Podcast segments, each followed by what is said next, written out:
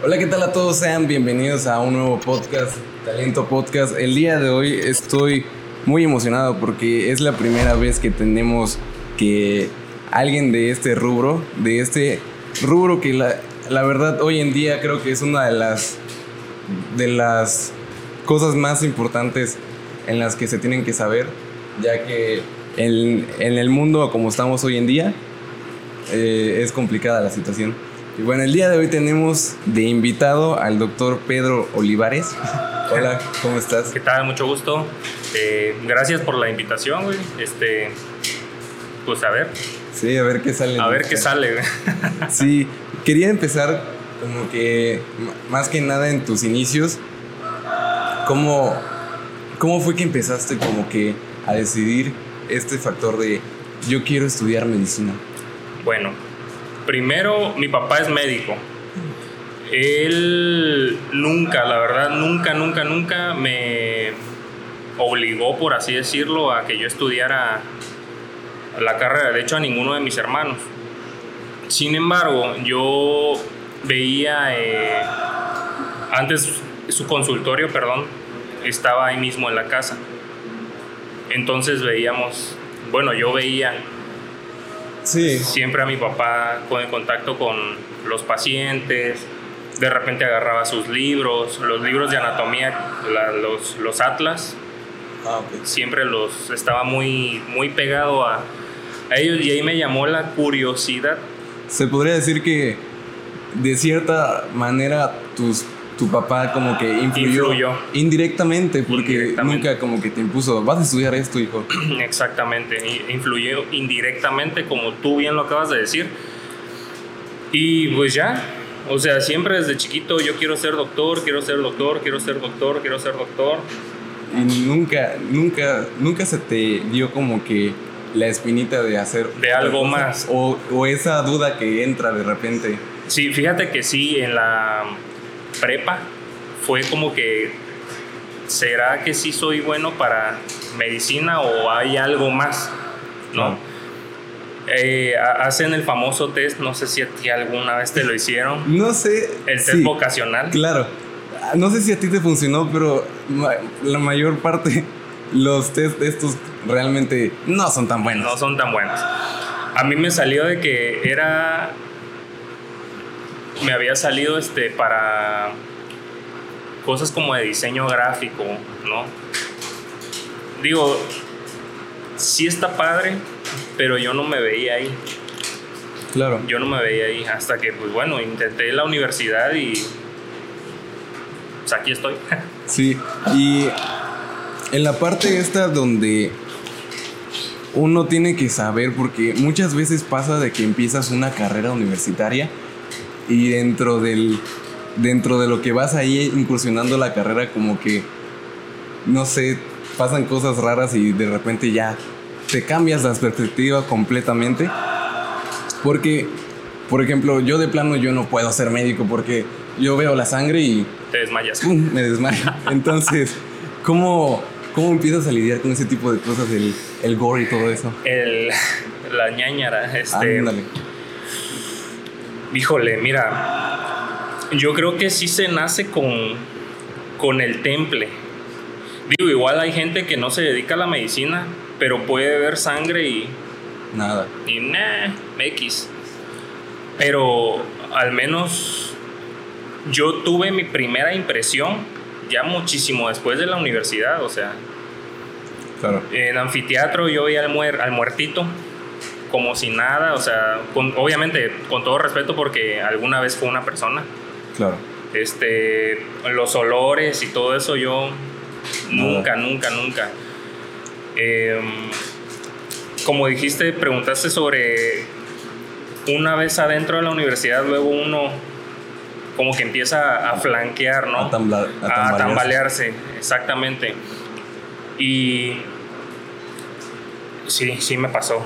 Sí. Sí me pasó al principio, porque obviamente está saliendo de la prepa, donde todo es pues la prepa. Sí, y ya como que en la universidad es como, pum, empieza todo directo. Empieza todo directo. No empiezas a ver como que otras áreas como historia o cosas así. Sí, y, y, o sea, es más, más, Entras de lleno. duros los ramalazos, vaya. Y sí, al principio sí me quedaba así como que, ¿será que sí sirvo para, para esto o no? Termina la carrera, viene eh, lo que es el internado.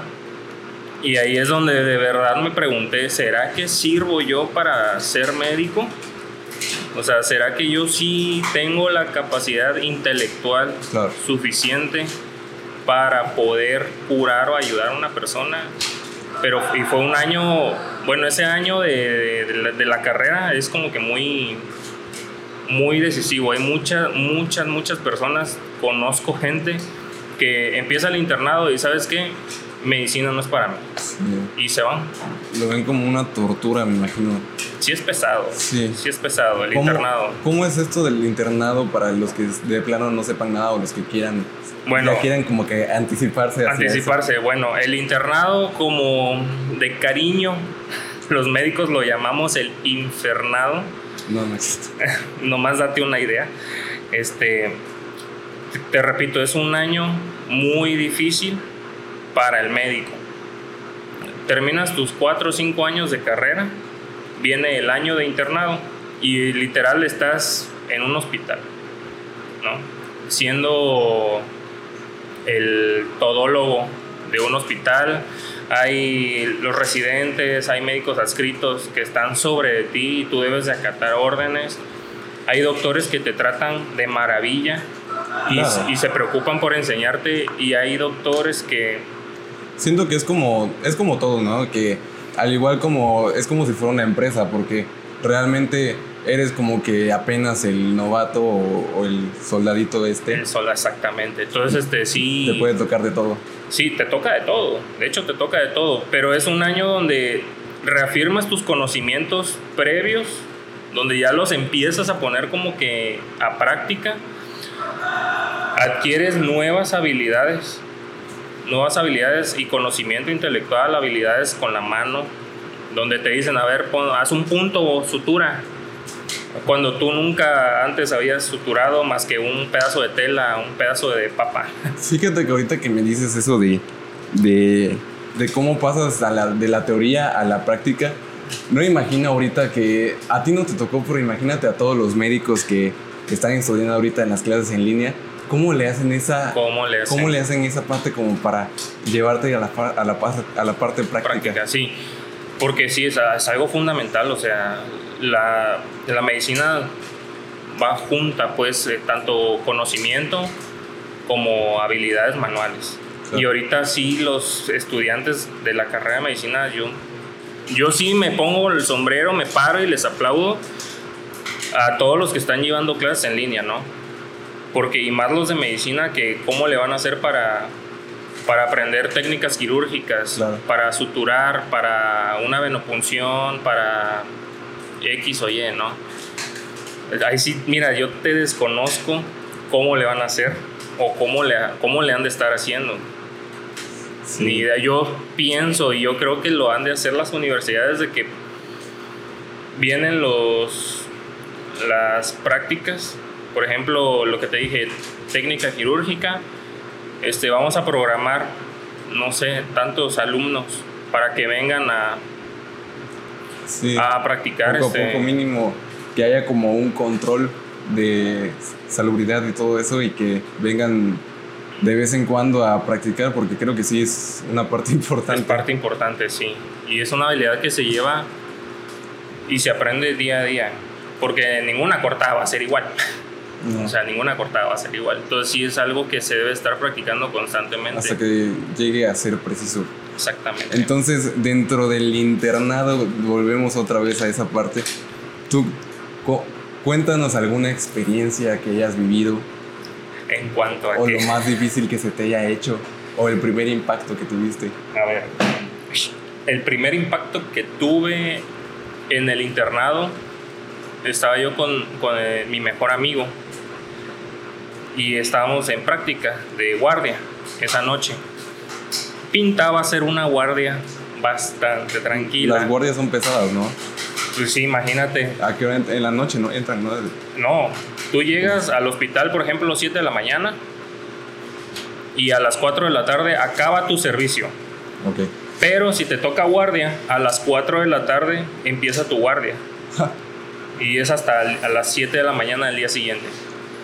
Y además mañana o al día siguiente te continúas hasta las 4 de la tarde, si bien te va, hasta las 4 de la tarde, hasta que termina tu servicio. Entonces sí, y hay veces que, que te dan 4, 5, 6, 7 de la noche y tú no acabas y estás de posguardia, o sea, es bastante, bastante pesado. Pesado. ¿Y cómo, cómo lidian con esa parte del sueño? Te acostumbras. ¿Te acostumbras? Te acostumbras totalmente. Totalmente. Digo, hay veces que te dicen, ¿sabes qué? Primero estás tú, siempre tú y después tú. O sea, eso siempre hay que grabárselo y dejarlo bien en claro. Hay veces que, ¿sabes que Hoy tengo demasiado sueño. A la novia, al novio, no te voy a ver y me voy a dedicar a dormir. Pero tampoco me la puedo estar viviendo dormido. O sea, tengo una vida, ¿no? Una vida social. Descanso un rato y voy a ver a mis amigos, algo, mínimo al cine, una comida con la familia, partes, o sea, cosas importantes, ¿no? ¿Le recomendarías a un joven así como yo o a una chava que ande con un médico? Sí, hay buenos temas de conversación. no se van a ver de plano durante un año. Mira, la persona que va a estar contigo debe de aceptar esa parte. No nada más siendo estudiante, interno, eh, pasante o médico ya. O sea, debe de aceptar esa parte. Tiene que haber esa confianza en la relación. Tiene que haber esa confianza. Y algo que siempre pasa en, eh, a los médicos en general, desde que nos tachan de pues como, ¿cómo, cómo llamarlo para la audiencia, verdad? son, son mañositos. Son mañositos, ¿no? Pero digo, sí, como en todos lados, o sea, hay gente buena y gente mala. ¿A poco sí adentro de, de, esas, de esos campos? La LP, la LP. La LP se da muchísimo. ¿Qué es la LP? Eh, ¿Se pueden decir groserías, sí o no? Claro, sí se puede. ¿Sí? Ah, bueno. La LP ya es como que un chiste local médico, ¿no? Es la putería. O sea, y eso se da en todos lados. Pero así, obviamente, en un hospital. ¿Y si, y si pasa eso de que los doctores con las enfermeras, como que. Te digo, hay, hay de todo. O sea, hay de todo, hay de todo. Y está en uno si permite o no. Claro. Digo, yo por experiencia te puedo contar que sí había de repente enfermeras que, que sí me aventaban el calzón y todo lo demás, ¿no? Yo tenía novia en ese entonces. Y yo, mira, nunca y ante Dios, por mi mamá, por tu mamá, por quien tú quieras, te lo puedo jugar. Nunca, nada, yo siempre respeto, me respetaba a mí primero, respetaba a la que era mi novia y respetaba a la persona que quería sobrepasarse. Claro. No sé qué tiene el, el área de medicina que siempre en las facultades hay hay, hay mujeres que son muy, muy, bellas. Sí. Sí, mujeres con bata. Claro, todas blanco elegantes. Entonces, ah, yendo otra vez al tema, otra vez, el, lo más impactante. Lo más impactante del internado, bueno, estábamos en, de guardia esa noche y nos pusimos de acuerdo los compañeros de, para, pues ya para poder dormir un rato, ¿no? De repente entra un señor con una playera blanca, hasta la madre de tomado. Buenas, dan consulta. y nosotros así, sí, ¿qué pasó? Y tenía dos, tres manchitas de, de sangre. nosotros, ¿qué, ¿qué, le pasó? A lo mejor se cayó, se raspó, le han de haber pegado, pues, estaba borracho. Sí, dice, es que estaba yo comprando mis cervezas con mi compadre, pero creo que lo atropellé. Y nosotros, ¿cómo, cómo, que lo atropelló? ¿Cómo llegaste a ese punto de atropellarlo? A ver, discúlpame, ¿cómo que lo atropelló? Sí, dice, y aquí lo traigo. Lo va metiendo en un. Era una, este. Ay, un colchón. Con una. Lo que yo pensé que era una, una sábana roja. pero oh, sorpresa, no era una sábana roja, era una sábana blanca que estaba empapada en sangre y el fulano estaba lo que le sigue de perdido, de alcoholizado, ¿no? Wow. Y todo bañado en sangre. Todo bañado en sangre. eh, para el olor primero fue como que, híjole, a carnita, a carne cruda, fue como que demasiado vomitivo. ¿Y tú, tú, cómo, se, tú, cómo te sentías? Así Eh, que te estabas aguantando. En ese ¿O te momento, pusiste nervioso? en ese momento estaba yo tranquilo, ¿no? Ok. Dije, para esto, para esto entrené. Para esto estuve estudiando todo este tiempo de la universidad, ¿no? De repente llegan ya los demás doctores. No, pues a ver, vamos a canalizarlo, vamos a hacer esto, vamos a hacer lo otro, tas, tas, tas. Me dice un doctor, chécale la, la presión, los pulsos. Y yo, sí. Le, le veo las muñecas y las muñecas estaban todas tronadas. Y yo, Bárbaro. híjole, le digo, oiga, pero ¿cómo lo- los voy a checar aquí en la muñeca? Me dice, no, me dice, chécaselos en, en, en el pie, en uno de los pies, el pulso. Veo un pie así y el otro pie así. Y yo, yo con la sábana a medio, a medio subir, yo digo, como que está raro esto, ¿no? Sí.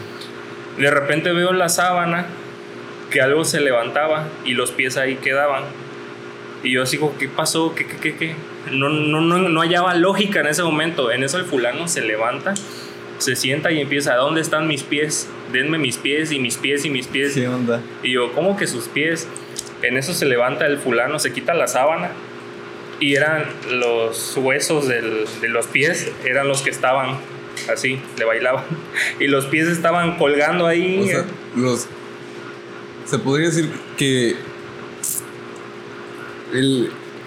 Como que el pie como que se fue hacia la derecha y el hueso siguió. O cómo estuvo esa situación. está el pie. Mochado, estaba el hueso de fuera y el pie colgando aquí abajo. Y los huesitos donde levantaba la pierna pues, era lo que se movía. No manches. Y ahí fue donde yo sentí un. empecé a ver oscuro. y todos ya luego de- de- dejaban de ver al, al fulano y estaban, te sientes bien, te sientes bien. Yo nada más a- me acuerdo que me agarré de una mesita y estaba yo, que me iba y no me iba. Y mi amigo me decía, estás bien, estás bien, Pedro, estás bien, estás bien. Y yo, tengo que respirar, le digo, tengo que respirar. Y ya fue donde me dijeron, ¿sabes qué? Salte. Si no vas a ayudar, salte. Claro. Agarré, efectivamente me salí. Había una, una salida de aire, me pongo abajo del aire, estaba yo. Y me, me empecé a mentalizar otra vez, Pedro, A eso viniste. va, exactamente, a esto veniste, para eso estás estudiando, vas a ver cosas peores. Sí, porque una vez me estuvo contando un primo que estaba, creo que, de trabajador social. Y sí, en efecto, llegaban, llegaban personas con macheteadas, güey, con un brazo colgado, con un cuchillo acá, güey. O sea, creo que en esas partes sí se ve de todo, de todo, de todo. La sala de urgencias, bien Ahora sí interesante. que, ahora sí que la, la realidad supera la ficción. Sí. Eh, Lo que pasa en las películas, sí es un poquito más, ¿eh? Entonces, es- te quedaste ahí sentado. Ah, me quedé sentado, me mentalicé y ya dije, no, ya, me di mis dos, tres cachetadas, dije, ya, se me debe quitar este, este asco, ¿no? Este miedo. Sí.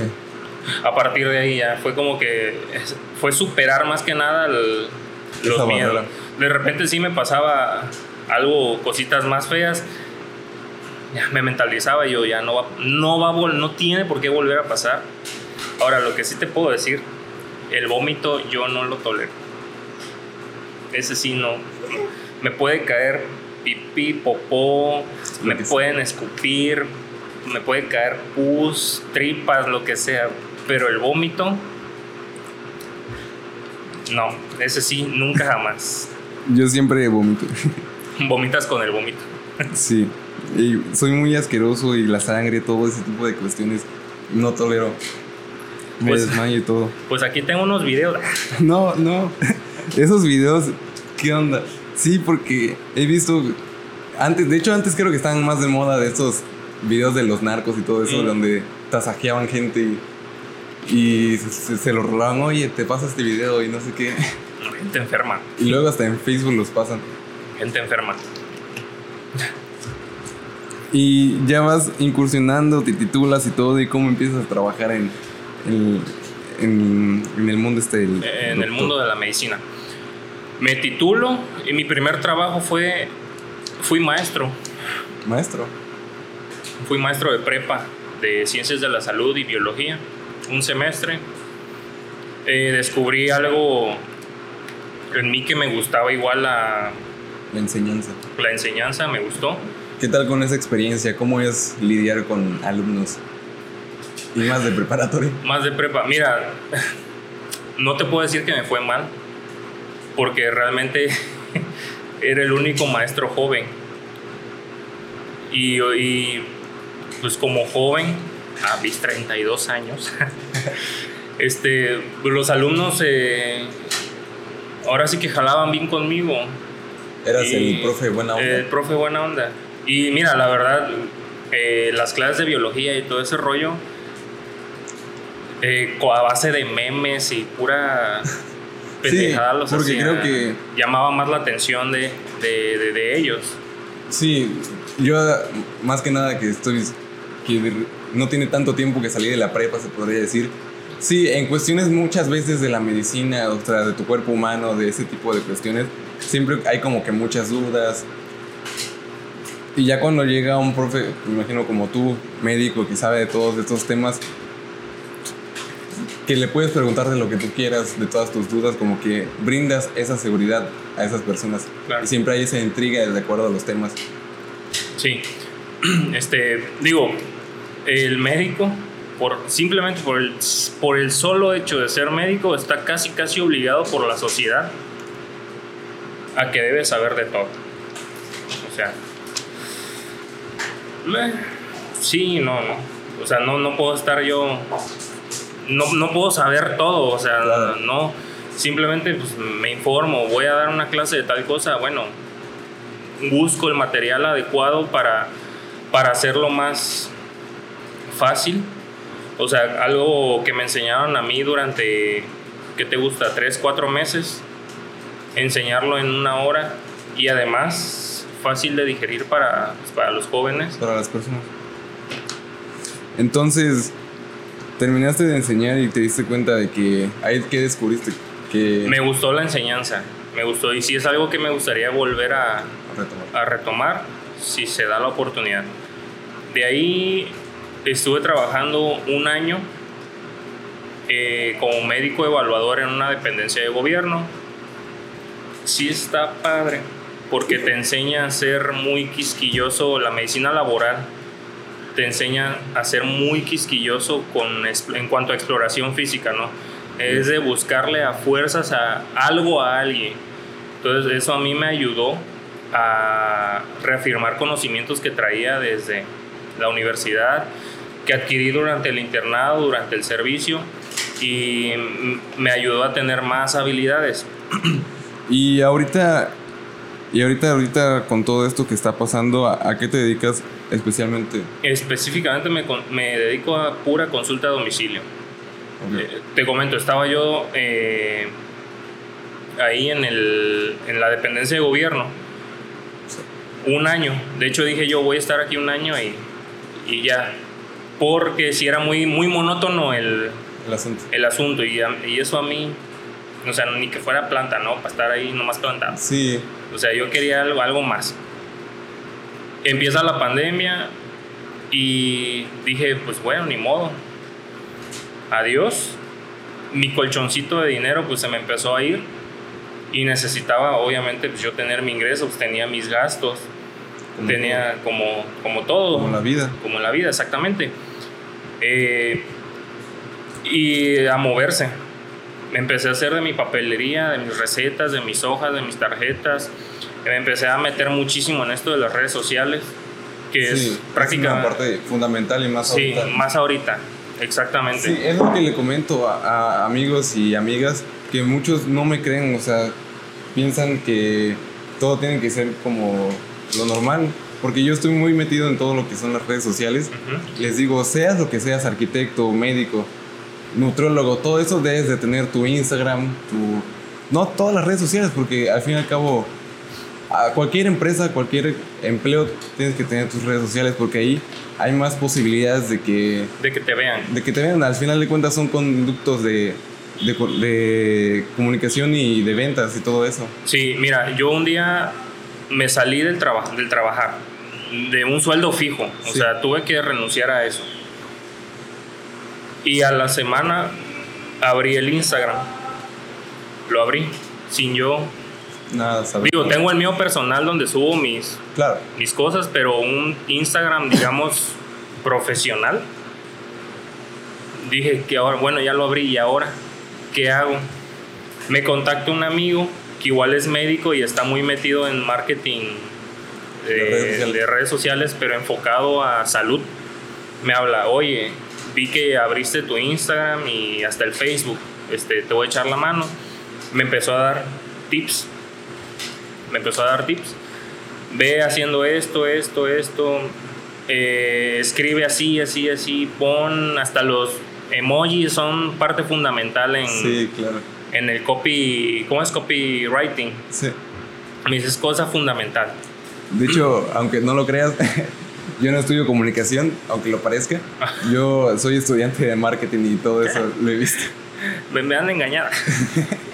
Sí, pero sí es muy importante. Entonces, me imagino que ya empezaste a.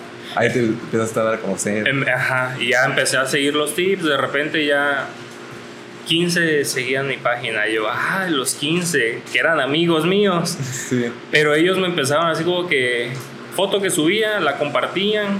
O sea, como todo amigo, ¿no? El apoyo. ayudándote. Y ahí me fui metiendo, metiendo, metiendo, metiendo. De, de repente me habla una, oye, fíjate, me siento mal, me siento así, así, así. Tengo miedo de ir a una clínica porque el COVID. Por favor, ven a checarme. Me duele el abdomen, me duele la panza y yo creo que comí unos tacos, me cayeron pesados. Híjole, pues a ver, yo todavía no tenía la maletota esa que ves ahí. O sea, era una madrecita así chiquita con dos, tres pendejaditas. Y yo, no hombre, sea de Dios, mis 20 mil cubrebocas. Y ahí iba la consulta, a ver, ¿cuánto va a ser? Híjole, no sé, nunca he cobrado. Claro. no, pues toma tanto. Y, Lo que tú gustes. Ajá, y así me, ella me recomendó a otro, ese a otro, y así me fui. Pim, pim, pim, pim, pim, pim. Y ahorita ya, de repente, pues ya tengo ya mi papelería bien, ya tengo más, más, más equipo. Digo, sí es medio pesadito, porque Sí. es andar todo el día en el carro. Y ya estoy aquí en el lugar, a ver, te checo, te reviso, ta, ta, ta. Híjole, ahora siguiente cita a tal hora, pero es hasta el otro lado de la ciudad. De hecho, creo que ahorita mayormente todo se va manejando así. De hecho, tengo un amigo que corta cabello y pues no puede tener, estar con- en su local, entonces va de casa en casa En casa en cabello. casa. Creo que hasta le va mejor. Sí, No sé. sí, de hecho sí, sí va un poquito mejor. y todo eso. Va un poquito mejor, ¿no? Sí, sí es pesadito, pero bueno. Esa es la duda que tenía. ¿Cuál, antes de todo esto de la pandemia, cuál es la diferencia entre los médicos que cobran 30 pesos del CIMI y cosas así, a los médicos que cobran mil pesos y así en los Eh, hospitales? Mira, eh, tengo coraje. Cada vez que me mencionan la farmacia similar me, me da, no sé. Desde que vino esa fundación, la Fundación Best, Ok. Le vino, yo lo veo así, es punto de vista personal. Le vino a partir la madre al médico general. Desde que empezó esta fundación Best, o cobras 40 pesos tu consulta, o como las otras farmacias, ¿no? Pues mejor dala gratis. Y al médico general que de verdad quiere trabajar, o te cobro, híjole, no te puedo cobrar 1500 como un especialista, pero se me hace injusto cobrarte 40 pesos porque tengo que pagar renta, tengo que pagar la luz, el internet de mi local, este, si tengo a alguien o no como asistente o alguien que me limpie la... ¿Sabes que Te cobro 100, 200 pesos y eso a mí se me hace muy bajo, ¿no? Y al médico general que quiere trabajar en un hospital, lo tratan como realmente como nada. Como ahora sí como un interno más. Ven aquí, lléname el papelito, hazme esto. O sea, cosas muy muy escuatas. Cuando antes, antes, antes, antes, médico general que estaba en el hospital era el el doctor fulano de tal. Sí. Y se codeaba con el internista, con el cirujano, con el pediatra, con el gineco, con el médico general que tenía su consultorio. La gente prefería ir primero con él, porque es- eh, ese es el chiste de un médico general. Sí. Saber de todo y yo poderte decir, ¿sabes qué? Yo puedo con este paquete, yo te curo, o es algo que necesita algo más, una atención más eh, profesional, ¿no? Más especializada. Vete con fulano, vete con mengano, con X, encaminarte, vaya. Sí. Es como que el chiste de- del médico general. Y ahorita, de, mira, empezando la pandemia para acá, al médico general yo creo que ya lo han vuelto otra vez como que a, Impulsar a ese impulsar. que tenía. Exactamente, exactamente. Y sí es una friega como médico general, sí es, no, no es una friega, porque si te gusta, no tiene por qué ser pesado, Claro. pero sí es estarte actualizando. ¿Sabes qué? Ponte a leer mínimo un artículo, dos artículos, tres artículos diario, de lo que sea. Agarra tu libro, retoma X tema, este, ve, actualízate, busca algún curso. Ahorita hay 20 mil cursos Claro. en línea, busca una certificación, busca, o sea, busca estarte siempre mejorar, da- eh, mejórate para ti, para que puedas ofrecer un servicio, pues bueno, adecuado. Y sí, la gente, cuando ya te ve, sabes que este fulano se ve que sí sabe, ¿cuánto cobra? Tanto. Ay, tan poquito, no, tome más, doctor. O lo que usted quiera, si es si es si hay confianza, lo que tú quieras. Sí. Ah, pues te dan tanto, tanto, o sea, y mira, yo sinceramente por dinero no lo hago. Lo hago porque siempre me, ha gustado eso, el, el- el ayudar, Sí, la pasión. la pasión, exactamente, la, como dicen, la, Bueno, pero igual por tanta pasión que tengas, no es como que la Regalar. gente tenga que aprovechar de Eh, todas esas cosas. Exactamente. Y, y sí, la- los médicos de farmacia, no, no digo que sean malos, pero están como que en una zona de confort. Están en una zonita de confort, tranquilamente. Si hoy me quiere, me, me gano 400 pesos, qué bueno. Si no, pues ni modo. Y, o sea, y eso a mí se me hace tan injusto. Lo voy a decir así. Yo sé que a lo mejor me gane algún, alguna mentada de madre O alguien se ofenda. o alguien se ofenda, pero están prostituyendo a la medicina. Por 40 pesos. Sí. Es como. Es como cuando entran cosas de ese estilo, diseñador gráfico o arquitecto que van desprestigiando poco a poco. Por eso te dicen. Por eso le, aconse- le aconsejan a todos los que son creativos y diseñadores: por favor, no cobres barato. Respeta tu trabajo, respeta a los pacientes, respeta a los demás igual.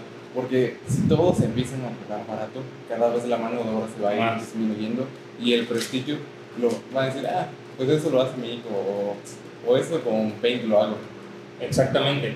O sea, no, yo digo, cuando yo me hice mi logo, que yo no me lo hice, dije, ay, y esto yo lo puedo hacer en, en Canva. Claro. Pero me quedé yo, no, ¿por qué voy a hacer algo que yo no sé hacer? Mejor busco a alguien que sí sepa. Oye, fulano, ¿cuánto me cobras por un logotipo, unas recetas, esto y lo otro? No, pues tanto. Va. O sea, si- ahora sí, sin miedo, adelante. Porque es tu trabajo, ¿no? Sí, claro. Y con respecto a los amigos y todas esas personas que te conocen, eh, ¿cómo sientes esta parte de que quieran como que buscarte una consulta gratis o aquí preguntarte, oye, me duele esto, ¿qué Sí, sí las hay, ¿eh? Sí las hay. Pero al fin y al cabo son amigos, o sea, familia y amigos, yo no, no me gusta cobrar, Ah, sinceramente. Y sí, hay desde los que se aprovechan. Te voy a contar una anécdota que me pasó hace poco. No voy a decir nombre y espero no vea este video. Una amiga la aprecio mucho. Somos muy llevados, hay muchísima confianza. Me manda mensaje un día de, de corrido. ¿Qué onda? ¿Cómo estás? Oye, por favor, mándame en PDF una receta en blanco tuya, sin rellenar, así pelona. Digo, ah, chingados. ¿Qué pedo? ¿Qué pedo? ¿Con, con, con pa' qué o qué? Sí. No, pues es que quiero una. Quiero este. Quiero este poner este.